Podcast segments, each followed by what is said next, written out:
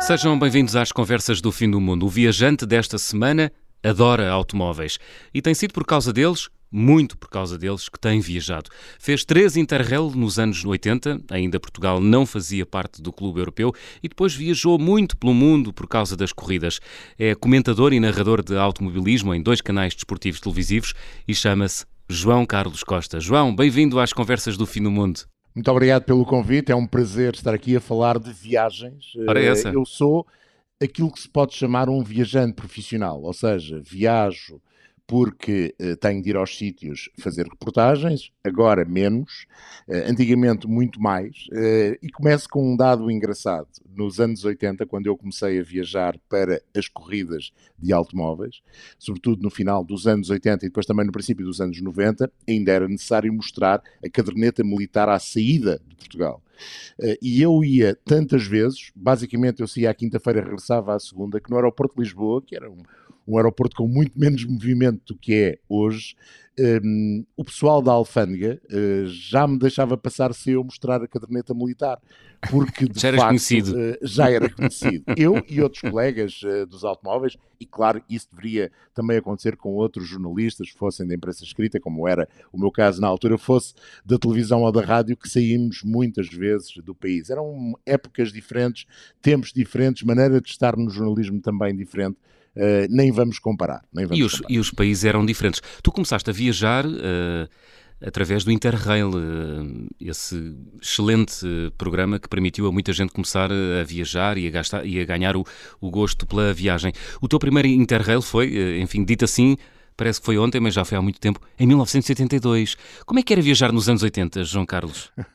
era muito interessante até pelo facto de ninguém sabia basicamente o que era Portugal, ou quase ninguém. Normalmente, eu como sou para o Moreno, era italiano, não é? E os portugueses também não sabiam o que, é que era a Europa, não é? Ou, ou tinham uma vaga ideia, não é? Digamos que havia uma classe social eh, com maior poder económico, antes de 25 de Abril e depois de 25 de Abril, que conhecia o que era viajar. Mas a viagem para os portugueses muitas vezes limitava-se a ida à Espanha para hum. comprar caramelos em Badajoz uh, e pouco mais. Eu comecei também assim, comecei por ir à Espanha com os meus pais de carro, miúdo.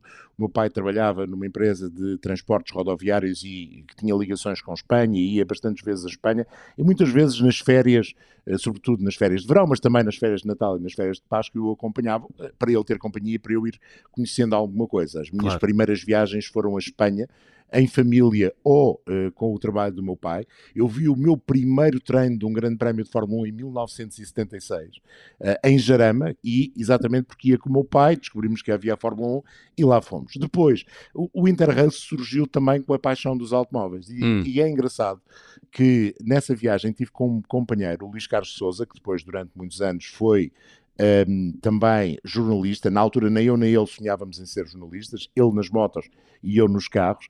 E uh, nós conhecíamos do Centro de Ténis de Monsanto, uh, onde batíamos umas bolas e resolvemos ir, por, por, causa da paixão dos automóveis e da Fórmula 1, a Monza, uh, nos arredores de Milão, ver o Grande Prémio de Itália, que é, digamos que, ir ao santuário verdadeiramente é como dizer vamos ao santuário. E lá fomos nós.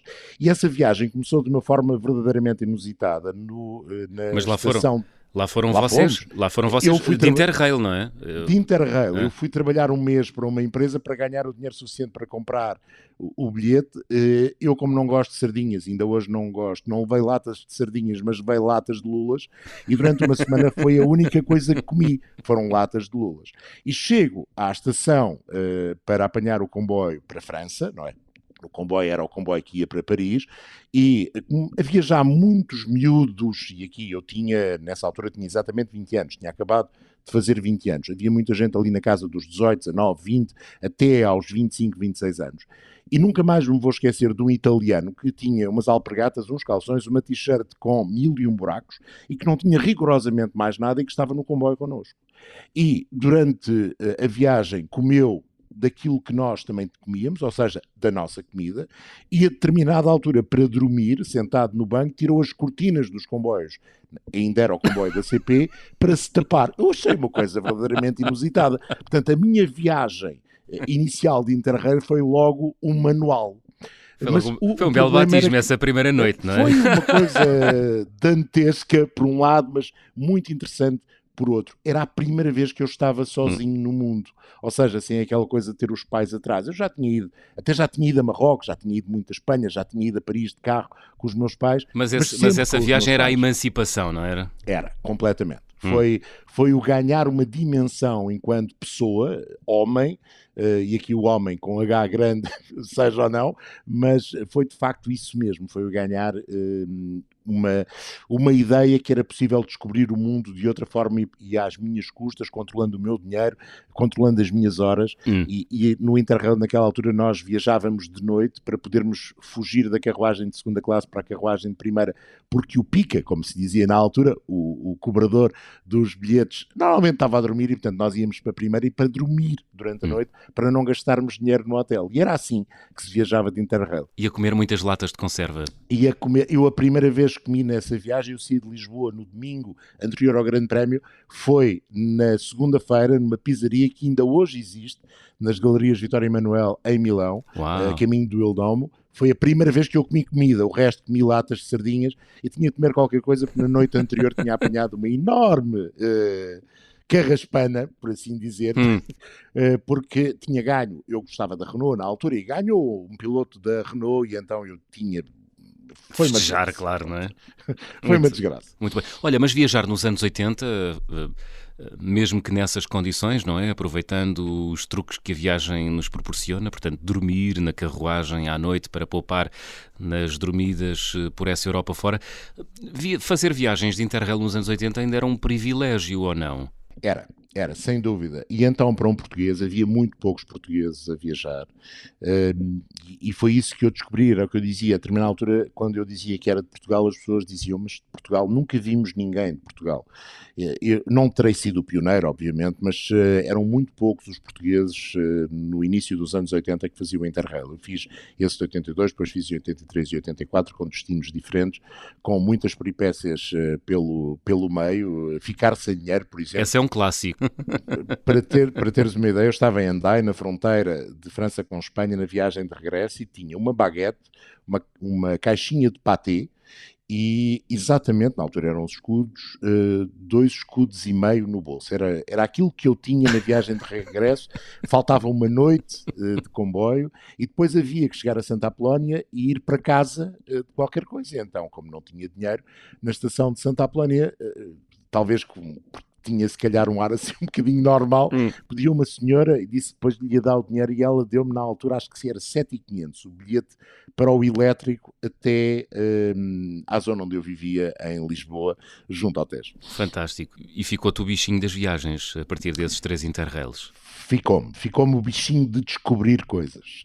Um, e é engraçado que eu descobri nessa altura a Europa Ocidental, na altura uh, a única viagem que se podia fazer à Europa de Leste aquela que estava para lá do muro uhum. era pela Jugoslávia, mas apenas junto à costa. Naquilo que é hoje talvez a Croácia, não é?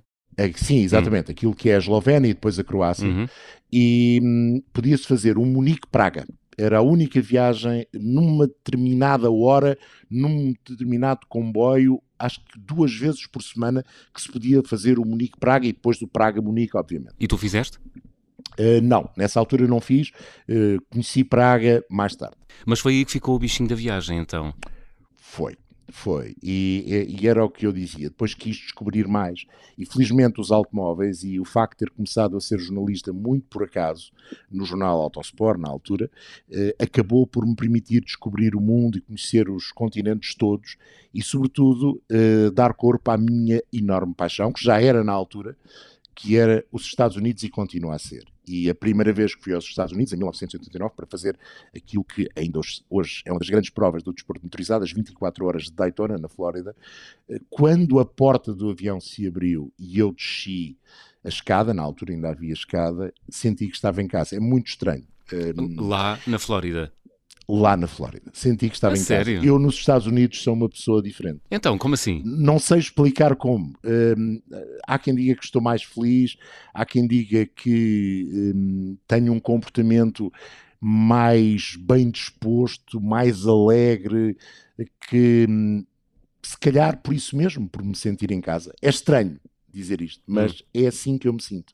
E desde a primeira vez que lá fui. Mas será, será da língua? Tenho será essa da sensação. Língua? Não tem nada a ver, não tem nada a ver. Nem sequer muito com os americanos. Há, há americanos que eu gosto, há outros que não gosto. Eu gosto sobretudo do país e da sensação de liberdade. E aqui eu ponho o acento tónico na sensação, porque às vezes não é tão assim, que aquele país nos dá. Hum. E sobretudo o espaço. O que eu gosto nos Estados Unidos é é do espaço, é, é de sentir que tudo é de uma dimensão diferente. Porquê? Porque é, tu, porque é tudo à grande? não é ser tudo à grande. Eu nem gosto das grandes cidades, não gosto dos arranha-céus, não gosto, gosto do espaço, da, do, do, campo aberto. Do... Eu lembro-me, por exemplo, uma vez fui buscar um carro a Detroit para vir para a Flórida e fiz, eu fiz essa viagem duas vezes. Uma pelo, digamos que o lado esquerdo do Mississippi e outra pelo lado direito. E a determinada altura, no meio uh, dos Estados Unidos, eu fiz 300 milhas em que a única paisagem que existia eram campos de milho e, é, e, e tu sentes-te pequenino. É uma daquelas coisas, eu sou muito pequenino, afinal a minha importância é muito reduzida. Eu estou há quilómetros, há horas a fazer uma viagem uhum. dentro de um campo de milho. A única coisa é, naquelas zonas de interseção das estradas com a, com a autoestrada, haver uma bomba de gasolina, normalmente um hotel e um McDonald's dos, das várias uh, cadeias de fast uhum. food uhum. dos Estados Unidos. Mas é esse lado que eu gosto nos Estados Unidos, é a dimensão, é a diferença, é nada ser igual, é ter liberdade uh, para, um, ehm, por exemplo, às quatro da manhã, me apetecer qualquer coisa e conseguir ter. Uh, pode parecer insignificante, pouco interessante até, Sim. mas para mim acaba por ter alguma importância. Se calhar só encontramos esse cosmopolitismo uh, na Ásia, talvez, não é? Olha, dos Estados Unidos, uh, uh, já conheces 23 Estados, tens alguma área, algum Estado, alguma região dos Estados Unidos que prefiras? Para além dessa da Flórida, onde tu te sentes em casa? É, na Flórida sinto-me em casa e eu, eu, eu mexo melhor na, na Interstate número 4, que vai de um lado ao outro, passando por Orlando, ou seja, vai de Tampa até à zona de Daytona, hum. uh, sinto mais em casa que no Porto, onde normalmente me perco. Uh, e, e, gosto muito da cidade do Porto, mas. Ali não me perco. Vamos Podem perder ouvintes no Porto por causa, por causa desta é, declaração. Não, mas é assim. Uh, eu aí, se me pedirem alguns conselhos, eu rapidamente os dou, mas sinto-me ali em casa. E depois há outra zona dos Estados Unidos que eu acho particularmente bonita e que não me importaria de ter também uma casa nessa zona, que é toda a região de, da Nova Inglaterra, com um destaque ou dois. Uhum. Uh, gosto muito do estado de Rhode Island, que é o mais pequeno dos estados uh, norte-americanos, e gosto sobretudo da cidade de Newport, que é uh, onde também se conjuga outra das minhas paixões, descoberta pelas transmissões no Eurosport, que é a vela offshore as grandes competições de vela transatlânticas, trans, uh, normalmente passa pelo Atlântico, mas também pelo Pacífico, uhum. e Newport é a pátria da vela dos Estados Unidos, é também um, uh, aquela pequena cidade que tem aquelas mansões incríveis, um, como por exemplo aquele filme do Joe Black foi filmado em Newport. É uma zona que eu aconselho e depois eh, as ilhas dessa zona da Nova Inglaterra, sobretudo eh, muito famosa, Martha's Vineyard, toda a zona de Cape Cod, eh, brincando, o Cabo Bacalhau, que é aquele bocado de terra que faz ali uma, uma volta, faz uma perninha, parece uma Itália ao contrário, na zona de Boston, é outra zona incrível, mas todo toda a Nova Inglaterra, todos os estados da Nova Inglaterra, aqueles que estão hum. mais perto do Atlântico, e não tão perto acima de Nova Iorque, são extraordinários de beleza, de diversidade, com pessoas incríveis, com pequenas vilas deliciosas e onde, por exemplo, se pode fazer uma coisa que nós cá em Portugal não temos. Ainda que, por exemplo, em Martas de Vineyard, que é uma ilha bem conhecida, onde os ricos e poderosos dos Estados Unidos normalmente têm casa, mas na praia nós achamos que estamos no guincho. E quando pensamos, estamos de facto em frente ao guincho. O guincho é do outro ah, lado da banheira, não é? Hum. E portanto, eh, a praia é muito igual, o vento é muito igual, as ondulações são muito iguais, a vegetação, as dunas são iguais. E temos essa sensação que, lá está, o mundo, uh, afinal, é muito grande, mas ao mesmo tempo é muito pequeno. Uh, e estamos do outro lado do mundo, por assim dizer, neste caso, do outro lado do Atlântico, mas estamos quase em casa. Li alguns, ou disseram-me, já não me lembro, que uh, os americanos aí são diferentes nessa zona dos Estados Unidos. São. É por, são. Ser, é por estar mais uh, é por estar mais próximo do Canadá, enfim, que sendo um, que sendo um país muito parecido com os Estados Unidos, uh, é um país diferente, não é? Portanto, tem outras dinâmicas, provavelmente. Isso tem, tem. alguma influência ou não, João Carlos? É, é capaz de ter. Acho que, digamos que Nova Inglaterra podemos dizer que é a zona mais culta dos Estados Unidos, pese embora a Califórnia, sobretudo agora com este boom das tecnologias, também tenha esse tipo de dimensão, mas eh, digamos que são gerações mais novas. Ali na Nova Inglaterra estão as gerações mais antigas e isso talvez tenha influência. O Canadá foi uma descoberta.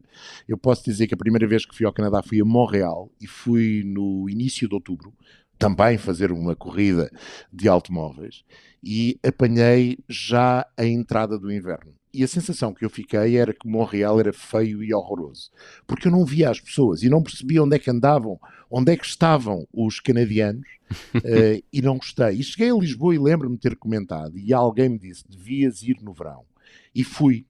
Não no ano seguinte, mas um ano mais tarde. Uh, a primeira vez que eu fui foi em 89, depois acabei por ir em 90 também, uh, aliás, em 91, para o Grande Prémio de Fórmula 1, uhum. que é no início de junho. E Montreal de verão é uma cidade incrível. Aquela rua de Sainte-Catherine, hum, a beleza da cidade, a zona junto ao rio Saint Laurent, tudo aquilo é, é, é de uma de uma vida incrível. Montreal tem uma ilha, não é? Que é a Ilha de Montreal. É assim uma espécie de Paris, não é? É, é um bocadinho. É Geograficamente um... parece, é, não é? Depois, é um... depois, lá, eu nunca fui. É um uh... bocadinho. Mas depois há outras cidades do Canadá de que eu gosto muito. E tive uh, levado por um amigo jornalista e depois meu sócio, e já vamos a essa fase, também está ligado às, às viagens, o Artur Ferreira, infelizmente recentemente falecido. Eh, e um grande fotógrafo português de desporto motorizado, mas não só. E hum, ele levou-me, por querer fotografar o Quebecville, e levou-me de carro de Montreal pela zona de Plaine, que é aquela zona de planície, e depois podemos ir mais junto às montanhas, mas aquela zona de planície total que vai a caminho uhum. do Atlântico desde Montreal, levou-me a Quebecville. A zona nova da cidade não tem interesse nenhum, a zona velha da cidade está tão bem reconstruída e tão bem preservada que é por si só uma delícia. E mais tarde, numa viagem que aconselho também vivamente, que é sair de São Francisco e uh, subir eh, toda a costa, ou seja, fazer o resto do estado da Califórnia, entrar no Oregon e depois entrar no estado do Washington, uh, sempre junto ao mar, onde a determinada altura nos sentimos nos Açores, com aquelas reentrâncias de mar, com aquelas praias de uh, rocha ou de areia negra. Uhum. Estamos nos Açores, é incrível e estamos no Pacífico, mas estamos nos Açores, até Vancouver, que é uma cidade deliciosa. a Manhattan do Canadá, como eu lhe chamo, porque a ilha de Vancouver, aquela zona da cidade é, é uma espécie de península, tal e qual Manhattan, tal e qual Nova York, uhum. e é também uma viagem. Mas virada para o Pacífico, não é? Virada para o Pacífico, num braço uhum. de, de água que entra pela, pela terra adentro e que tem também uma dinâmica, uma vida, uma vida junto ao, a, a, ao mar. Tem uma ilha chamada Fidalgo Island. Exatamente. Talvez tenha alguma também, coisa a ver com os portugueses. Uh, acho Será? que não, tem? acho que não, acho que não tem. Mas a ilha de Vancouver hum. tem uma particularidade, é um, é um state park e tem uma particularidade, tem uma praia uh, que tem água menos fria, estamos muito acima, não é? E normalmente pensaríamos ali, hum, a água não dá para tomar banho. Não, uh, chega a ter temperaturas semi-agradáveis de 18 graus. E depois tem a montanha por, por perto. Tem eh, alta montanha, de tal maneira que houve uns Jogos Olímpicos de Inverno em Vancouver em 2010. Eh, portanto, hum. faz esse contraste entre o mar, a praia, eh, a cidade cosmopolita, com essa zona marítima onde se pode andar a pé, faz-se uma volta quase completa à cidade. E depois tem a montanha ali ao lado onde se pode ir de comboio. De comboio se vêem ursos, eh, se vê muita vegetação diferenciada, se vêem outros animais é de facto um ponto também que eu aconselho a toda a gente. Vancouver, ponham no mapa. Muito bem, vamos pôr todos no mapa. Estamos na reta final da primeira parte, é a altura de abrir o álbum de viagem.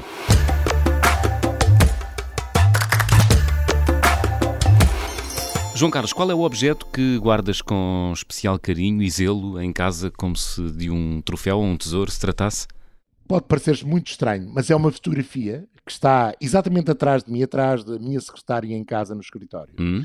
É uma fotografia que é a única fotografia que eu tirei com pilotos de automóveis. Tirada em Daytona, em 2018, depois da vitória do Felipe Albuquerque e do João Barbosa, que são dois pilotos portugueses que, se, que eu considero meus amigos e pelos quais tenho enorme respeito como pessoa e como piloto, e a ele se juntou outro homem de língua de Camões, o Cristiano Fittipaldi, sobrinho do famoso Emerson Fittipaldi, ganharam os três essas 24 horas de Daytona à geral e eu fiz questão em fazer uma foto com os três. Para mim é, lá está, como viajante profissional, o meu objeto que eh, marca profundamente eh, uma viagem. Muito bem, estamos à conversa com João Carlos Costa, comentador e narrador de automobilismo. Regressamos já a seguir a uma curta pausa. Até já.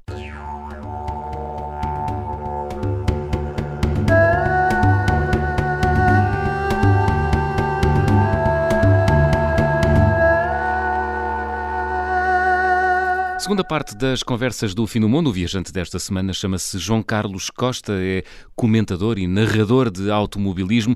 João Carlos, na primeira parte já nos contaste que tens uma enorme paixão pelos Estados Unidos, deste-nos bons conselhos sobre locais a visitar no Canadá, vizinho, país vizinho dos Estados Unidos. Eu gostava de perceber porquê é que não te fascina a Ásia? Olha, eh, eu próprio às vezes me pergunto isso. Eu, na brincadeira, os meus amigos já me ouviram dizer isto muitas vezes. Para mim, o mundo acaba em São Petersburgo e volta a existir em Perth. Pode parecer estranho, pode até parecer um bocadinho chauvinista, mas tem a ver com o cheiro, tem a ver até em parte com a comida, ainda que eu recentemente, muito recentemente mesmo, hum. tenha descoberto que o caril afinal é uma coisa muito boa. um, e, e, eu não conseguia comer caril. Mas o que tu andaste sinto, a perder, já viste? O que eu andei a perder. uh, não me sinto à vontade na Ásia, não me sinto, nem mesmo do Japão, uh, que é uma Ásia diferente e que tem coisas fantásticas. Já agora, como conselho, a Ilha do Sul do Japão é hum. extraordinária, extraordinária. Onde eu fui, também por causa dos automóveis, a uma pista chamada Autopolis, uh, que foi mandada fazer pela Yazuka, a máfia japonesa, eh, e onde havia objetos de arte incríveis, quadros de Monet, quadros de Picasso, esculturas de nomes muito famosos, num pequeno museu dentro do circuito, uma coisa. Hum. Mas vale a pena. Eh, e, e, que tem a ver com a viagem mais incrível que eu já fiz. E não sei se posso adiantar um, podes, podes. essa viagem. Eh, estávamos em 1991, final do ano, últimos grandes prémios da temporada de 1991. Foi a primeira temporada que eu fiz como uh, jornalista para o Autosport. E uh, resolvemos fazer dois grandes prémios seguidos, pelo meio fazer o Salão de Tóquio de Automóveis e também essa corrida de automóveis do Mundial de Resistência, os carros de Le Mans, uh, por assim dizer. E o meu bilhete, ainda hoje me lembro, aqueles bilhetes de talões ainda, era o seguinte: Lisboa, Londres, Chicago, Seattle, Tóquio, uh, Fukuoka, Tóquio, Tóquio, Sydney, Sydney, Adelaide, Adelaide, Sydney, uh, Sydney, Los Angeles, Londres, Lisboa. Ui, isso é uma volta ao mundo. É uma volta ao mundo. Era o meu bilhete. uh, foi uma das duas vezes em que eu perdi o avião. E perdi, já vamos à primeira vez que eu perdi um avião, mas perdi logo à, uh, à saída de Lisboa, porque havia um acidente, alguns uh, na segunda circular, e portanto eu vi o avião, que era por acaso da TAP, a caminho de Londres, que era a primeira parte da viagem, escolar, uh, mas eu não ia. E por isso mesmo tive de trocar o bilhete, e nesse mesmo dia fiz a seguinte viagem: Lisboa-Nova York, JFK, Dallas-Seattle com uma particularidade, que é, digamos que uma estupidez da minha parte. Havia greve dos autocarros que circulam no GFK entre terminais. Eu tinha que fazer a segunda viagem, a primeira viagem fiz com a TAP, a segunda tinha de fazer com American Airlines para Dallas e daí para Seattle. E resolvi ir a pé, porque como não havia uh, o autocarro, resolvi ir a pé e lembrei-me, ah, isto tem este parque de estacionamento e vou direto para o terminal da American Airlines, que fica em frente, um bocadinho distante do terminal intercontinental, que era hum. aquele onde a TAP aterrava esqueci-me que havia a Van Dyke, a autoestrada que vem de Nova York e que nos leva até a Long Island. Depois, e tive de dar uma volta. Andei 6 km, mais ou menos, com um carrinho daqueles de, das bagagens, eh, com duas malas lá em cima. E quando cheguei uh, ao terminal da American Airlines, estava completamente destruído de cansaço, e era um rapaz novo na altura. Uh, Lembro-me que não, nesse voo ia o Ballet Júnior Bolshoi, Nunca ah, mais me sim. vou esquecer que toda a gente bebeu a mesma uh, bebida a bordo. Cheguei a Dallas, o aeroporto de Dallas faz um U, eu aterrei na porta mais apoente e o meu voo para Seattle era na porta mais a nascente. Lembro-me que me sentei no voo para Seattle, são mais 3 horas aproximadamente, e deitei-me. E não me lembro do avião levantar, lembro-me de aterrar, bater as rodas em Seattle e acordei nessa altura, porque de facto o cansaço era brutal. Eu tinha-me levantado às 5 da manhã, hum. hora de Lisboa, e estava a aterrar, era quase meia-noite em Seattle, que são mais 8 horas do que em Portugal. Portanto, estava a aterrar às 8 da manhã do outro dia. Foi uma das viagens mais incríveis, que depois também uh, acabou por ser a viagem mais longa que eu já fiz. Quantas horas demorou essa viagem? Uh, essa viagem. Sem, sem fusos horários. Uh, portanto, quantas, horas, horários quantas horas a viajar? Foram basicamente, desde que saí de Lisboa, foi mais ou menos à uma da tarde, aterrei em Seattle, eram oito da manhã do dia seguinte. Ui. É uma longa viagem. E depois, na viagem de regresso, fiz o tal famoso, na altura era o voo comercial mais longo, agora já há mais longos, mas de 747-400 era aquele que se podia fazer mais longo, que era o Sydney-Los Angeles, demorava 14 horas e 50 mais ou menos, com a particularidade que nós saíamos, eu saí numa segunda-feira às duas da tarde de Sydney e aterrei em Los Angeles, nessa mesma segunda-feira, às 10 da manhã.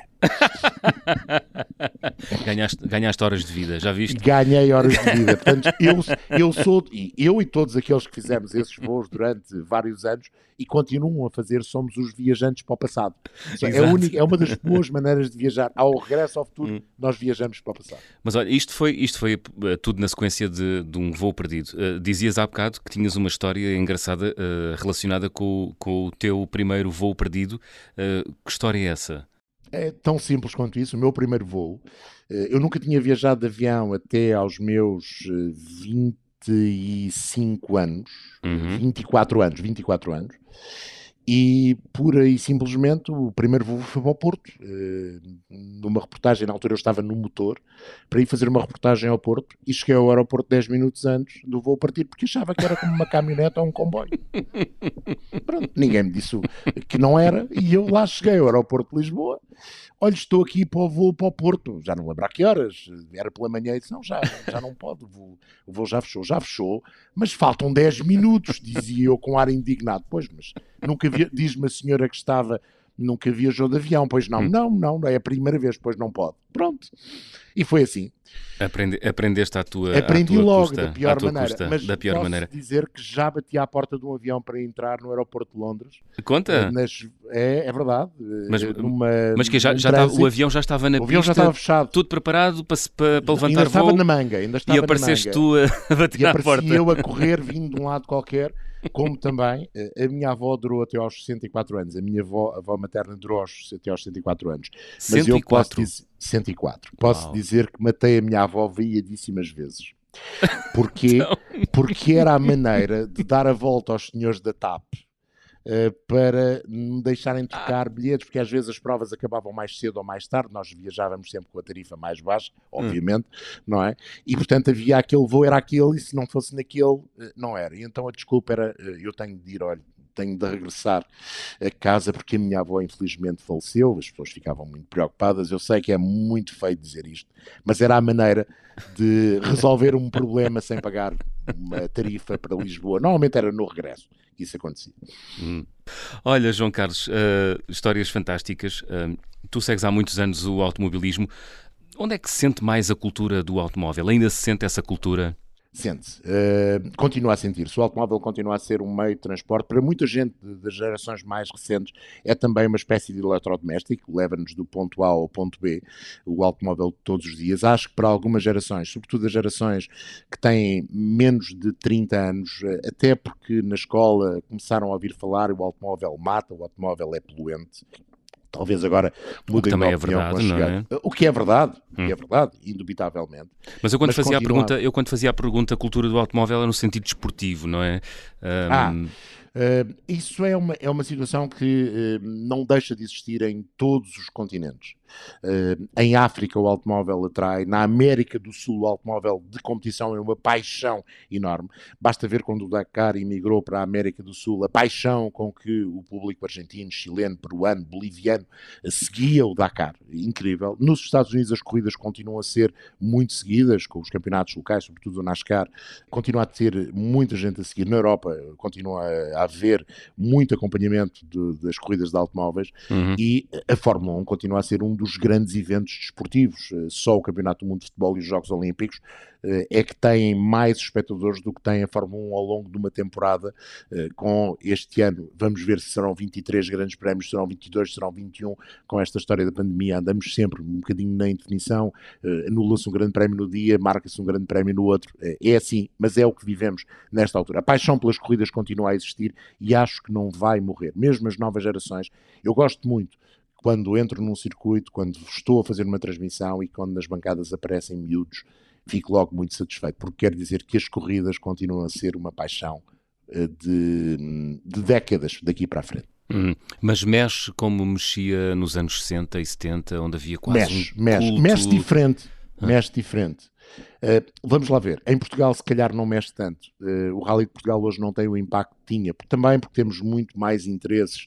Uh, o Rally de Portugal fazia parar o país nos anos 70 e 80. O país parava. Os miúdos não iam à escola. No ano do famoso acidente em Sintra, uh, a GNR contabilizava que estavam 750 mil pessoas nos Ui. três troços de Sintra. Nós, uh, na Grande Lisboa, hoje em dia teremos 2 milhões e meio. A cidade de Lisboa terá menos de um milhão de habitantes. Portanto, dá para perceber quanta gente estava em Sintra nesse dia. Uhum. Mas a, a verdade é que é assim, mexe de uma forma diferente. Se calhar porque hoje em dia nós ligamos o computador e, e tudo o que é uma corrida num sítio qualquer do mundo tem ou um streaming, ou uma transmissão via Facebook, ou uma transmissão na televisão, ou um, em canal aberto, ou em canal codificado, eh, canal premium. Todas as corridas têm normalmente uma transmissão. E, portanto, a ida eh, aos sítios se calhar perdeu-se, mas a paixão pelos automóveis acho que continua, pelos automóveis, pelas corridas, e não só de automóveis, também de motos, continua muito, muito intensa. Uhum. Olha, tu por causa dos automóveis fizeste uma vez uma viagem relâmpago, ah, literalmente ah, ao outro lado do, do planeta. Não, não foi por causa dos automóveis, foi Ah. por causa da vela. Por causa É- da é vela, sim. Por causa da vela. Mas foi Para uma a viagem relâmpago, não foi? Foi uma Sydney Hobart eh, de vela, que é uma das grandes competições da vela offshore, com mais tradição e com mais história. Eh, e eu fui eh, à Sydney Hobart saindo a, a corrida, a regata, assim é que é. Começa no, no dia a seguir ao Natal, no dia 26. E eu saí de Lisboa no dia 24, portanto fiz a noite de Natal dentro do avião, Hum. Cheguei, fiz a partida e poucas horas depois estava de regresso outra vez desta feita, fazendo o caminho normal. Não foi como pela primeira vez que eu fui à Austrália, que fui Hum. pelo continente americano. Desta feita fiz a viagem normal, digamos, Europa, Ásia, Oceania e não Oceania, eh, no- norte da América e depois Europa. Então, mas conta-nos como é que é fazer a consoada lá em cima num avião? Há, con- há consoada? a À propósito? consoada, houve uma refeição especial. Eu ia não em económica, ia em executiva, na Air France, eh, muito bem tratado, eh, ainda que não seja uma das companhias que eu mais gosto, mas fui muito bem tratado e houve o cuidado do comandante hum, descer da cabine, mesmo já nesta fase em que o comandante, teoricamente, não pode sair da cabine, Uhum. fez o anúncio, eh, foi dizendo que íamos eh, estando eh, a, a entrar no dia de Natal várias vezes, não é? Porque estávamos a andar para trás no Hum. tempo, portanto, mas foi muito interessante. Ele fez questão em vir à primeira classe e à executiva, não sei se depois foi à económica, apenas dizer um desejar-nos a todos um bom Natal. Foi, foi engraçado, foi uma, uma história diferente. Mas não houve bacalhau. Eh, não houve bacalhau. Eh, eu, tam- eu, eu sou fã de bacalhau, mas não pode ter batatas, só pode ter couves. Não, eh, estava-me a lembrar qual tinha sido a refeição. Penso que foi. eh, havia escolha entre frango e bife de vaca. Acho que eu comi bife de vaca, mas não jurarei, não jurarei. Estamos à conversa com João Carlos Costa, comentador e narrador de automobilismo. João Carlos, vamos fazer check-out? Vamos embora. João Carlos, na minha mala vai sempre? Na minha mala vai sempre o computador. É mais importante para ti o computador do que, por exemplo, a máquina fotográfica? É, até porque hoje em dia uh, nós fazemos as fotografias com o telemóvel e o telemóvel pois. também vai sempre, não é? Nós hum. vivemos dependentes do telemóvel, para o bem e para o mal. O carimbo de passaporte mais difícil de obter até hoje? O carimbo de passaporte mais difícil de obter não foi o obter o, o carimbo, foi o que aconteceu ao carimbo de passaporte. Eu tinha um visto permanente. Na altura, os eh, jornalistas que viajavam pelos Estados Unidos tinham um visto indefinitely, ou seja, não tinha prazo, e uh, cada uma das profissões tinha um número e os eh, jornalistas, o visto era o J. Só que o J, o visto ainda era escrito à mão, desapareceu. E numa das vezes que eu entrei nos Estados Unidos, em JFK, por acaso, eh, o funcionário das alfândegas dos Estados Unidos diz-me: então hoje vem de avião, e eu uh, não percebi, uh, e disse: não entendo. E ele disse: mas você tem um visto J, que é o visto do pessoal dos barcos, ou era. E, ah. e eu disse: não, não, eu sou jornalista. Ah, então é o IS, desapareceu. E ele resurou com uma caneta o visto. Da hum. vez seguinte que entrei nos Estados Unidos, uh, estive duas horas a tentar convencer a alfândega norte-americana que aquilo não era um visto falso. Pois, e eles levam muito a sério a segurança, não é? Levam. Essa é a parte complicada. Uh, no Canadá também não é fácil, às vezes, entrar. Levam tudo muito a sério. É uma maneira de estar. Uh, eu não tenho nada contra. Temos de saber lidar e temos de saber estar. E isso vai se aprendendo com uh, as viagens, como tratar uh, os americanos. Os americanos são, por exemplo, muito crédulos no, no, no, seu todo. O pessoal da alfândega tem tendência, tal como os state troopers, a polícia das estradas, tem tendência a ser muito pouco crédula e muito pouco aberta ao diálogo.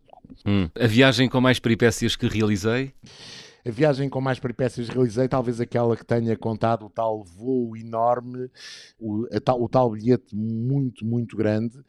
O tel Lisboa-Tóquio via, via Estados Unidos e Austrália. Lisboa-Tóquio, Sydney via, via todo, todo mundo. Uh, uma viagem recente, por acaso também para Daytona, uh, fui para Miami com a minha atual mulher, uh, pegámos um carro e íamos já quase a chegar à zona de Cape é. Canaveral, onde os foguetões de, de, saem, e resolvemos parar para jantar e eu descobri que tinha deixado a mochila com tudo no aeroporto de Miami junto ao rent-a-car. Não fiquei totalmente em pânico, mas fiquei preocupado porque estar nos Estados Unidos sem um visto, sem qualquer documento, eh, ainda com dinheiro, porque a minha mulher tinha os seus cartões de crédito, pelo menos isso tínhamos, e a primeira coisa que eu me lembrei de fazer, e é prática, foi eh, chamar a polícia. Eu entrei no restaurante e disse, olha, preciso que me chamem, e veio o, o xerife da pequena localidade, Forte São uhum. Lucia, que eh, me tratou de uma forma incrível, imediatamente fez tudo, deu-me um cartão pessoal a dizer, você tem de voltar para Miami imediatamente, porque o consulado, o único que lhe pode passar um passaporte se você não o não encontrar as coisas em Miami é em Miami, portanto, faça o favor, regresse imediatamente a Miami. Como não tem documentos, leve este hum. cartão hum. meu com um número de telefone pessoal. Se alguém o mandar parar, por favor, mostre Olha, o cartão. muito bem. E uh, jante com calma e vá depois. E quando saímos, a conta estava paga. Uh. O polícia tinha pago. Uau, fantástico. O que é incrível. E tem duas explicações. Primeiro, para não me deixar a mim preocupado e, sobretudo, para não prejudicar o comércio da sua terra que o elegeu, porque os xerifes são eleitos. Muito bem, já que falaste em comer, qual foi a refeição mais estranha que comeste? Austrália, 1991, festa de uma conhecida marca de tabaco, não dizemos o nome, que era patrocinador de grandes prémios de Fórmula 1. Estou na fila para o barbecue australiano e de repente passa um senhor com um tabuleiro, com uma espécie de umas tostas, com uma coisinha por cima e um bocadinho de maionese. E eu meto aquilo na boca, era crocante, mastiguei, não me soube rigorosamente a nada, nem a maionese, e atrás de mim estava uma senhora que me tocou no ombro e me perguntou: sabe o que comeu? E eu disse: não, não faço ideia, mas não me soube a nada. Então não lhe vou dizer. Ainda hoje não sei o que é que comi. Olha, João Carlos, a recordação de viagem mais cara? A recordação de viagem mais cara, uh, numa das idas alemã, uma série de livros que é uma das grandes paixões. Já agora, e por curiosidade, se alguma vez forem às 24 horas de Le Mans, deixem o cartão de crédito preso em casa, num sítio qualquer, porque senão se gostam de corridas, é uma desgraça. Hum, Foi o que aconteceu comigo. Não queres dizer, não é? É melhor, é melhor. Não. Também não é melhor não ficar, não sabermos, não é? Como, como a tosta de, de maionese e qualquer coisa. Olha, Exato. ficamos, ficamos na incógnita. Na incógnita. Olha, e para fechar, gostavas de viajar com? Gostava de viajar com o único ídolo que tive nas corridas de automóveis. É um piloto francês não muito conhecido chamado Jean Ragnotti. Não tive mais nenhum ídolo adorava fazer uma viagem com ele para ele me contar as histórias das hum. viagens dele enquanto miúdo. O, o, a família dele tinha uma, uma cultura de flores no sul, centro de França, que exportava flores para a Holanda. E ele guiava o caminhão para a Holanda com 16 anos e fazia coisas como ficar no estribo do caminhão saindo do volante e fazia isso depois de dar boleia a umas ah. miúdas giras que na altura, estamos a falar hum. dos anos 60, 70, uh, 60, finais dos anos 60, uh, ainda se podia boleia, eu também fiz muitas viagens à boleia uh, e ele assustava as criaturas fazendo isso. É um personagem, felizmente ainda hoje é vivo, um dos grandes pilotos franceses e era um homem que eu gostava de conhecer numa viagem para ele me contar as histórias das viagens dele. Talvez nos esteja a ouvir, quem sabe? Olha, João Carlos, estamos a chegar uh, ao final do programa. Que música é que trouxeste para fechar esta conversa do fim do mundo? Uma música que está sempre no meu computador e no meu uh, telemóvel, de um dos grupos eh, de rock dos anos 70, 60, 70 que eu mais gosto, que são os Pink Floyd. É talvez a música que eu mais gosto, apesar da minha enorme paixão por música de expressão francesa. Aliás, falta cumprir o sonho de ter um programa de rádio. Um uh, chamar-se-ia Música para Fazer Meninos, ou seja, seria uma coisa de slow. uh, e o outro, que era o pentágono incompleto da música de expressão latina porque na altura não havia YouTube, não havia internet e, portanto, não havia música romena disponível. Eu tinha as outras todas, faltava uma romena e por isso é que era o pentágono incompleto da música de expressão latina. Mas a música que eu quero deixar, que é uma das minhas hum. músicas de viagem e não só, é o Comfortable Numb dos Pink Floyd. João Carlos, foi um prazer. Boas corridas. Muito obrigado. Foi um prazer enorme estar aqui. Um programa muito, muito engraçado que eu descobri por mero acaso.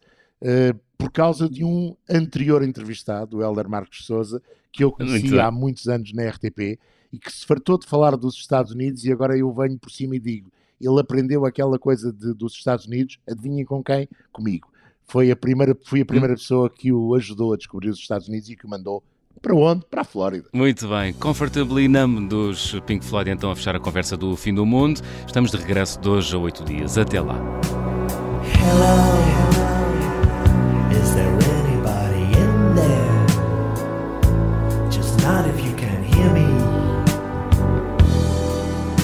Is there anyone home? Come on, come on now. I hear you're feeling down. Well, I can ease your pain, get you